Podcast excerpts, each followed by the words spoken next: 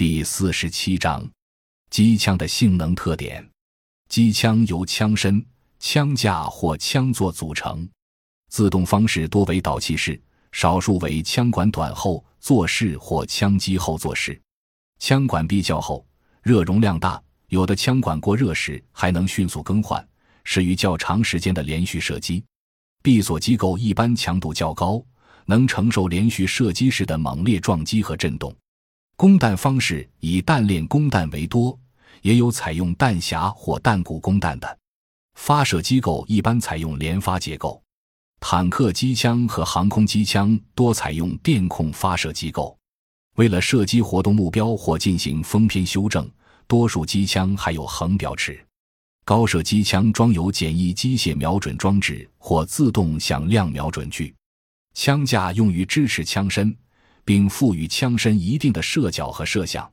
枪架上有高低机和方向机，有的还装有精瞄机，并有高低限制器、方向射角限制器，可实施固定射、间隙射、超越射、纵深或方向散布射。重机枪和高射机枪采用三脚架或轮式枪架，三脚架较轻，适于在不平坦地面上架枪射击；轮式枪架适于在平坦地形上机动作战。车载机枪、航空机枪和舰用机枪一般安装在枪座上。为了提高火力密度，通常采用提高射速或多枪连装的方法。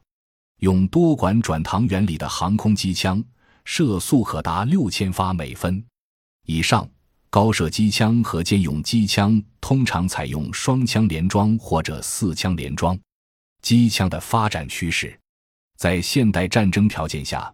要求提高机枪的机动性和杀伤、清撤能力。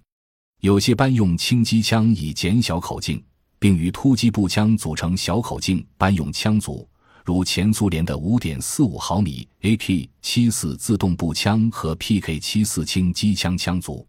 重机枪在一些国家的机械化部队中已让位于车载机枪，在普通步兵分队中则趋于为通用机枪所取代。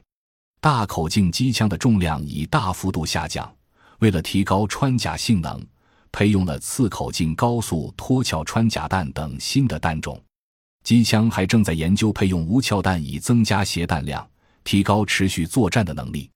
普通光学、激光和光电夜视瞄准装置正在不断改进，将进一步提高机枪的射击精度和全天候作战能力。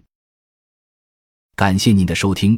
本集已经播讲完毕，喜欢请订阅专辑，关注主播主页，更多精彩内容等着你。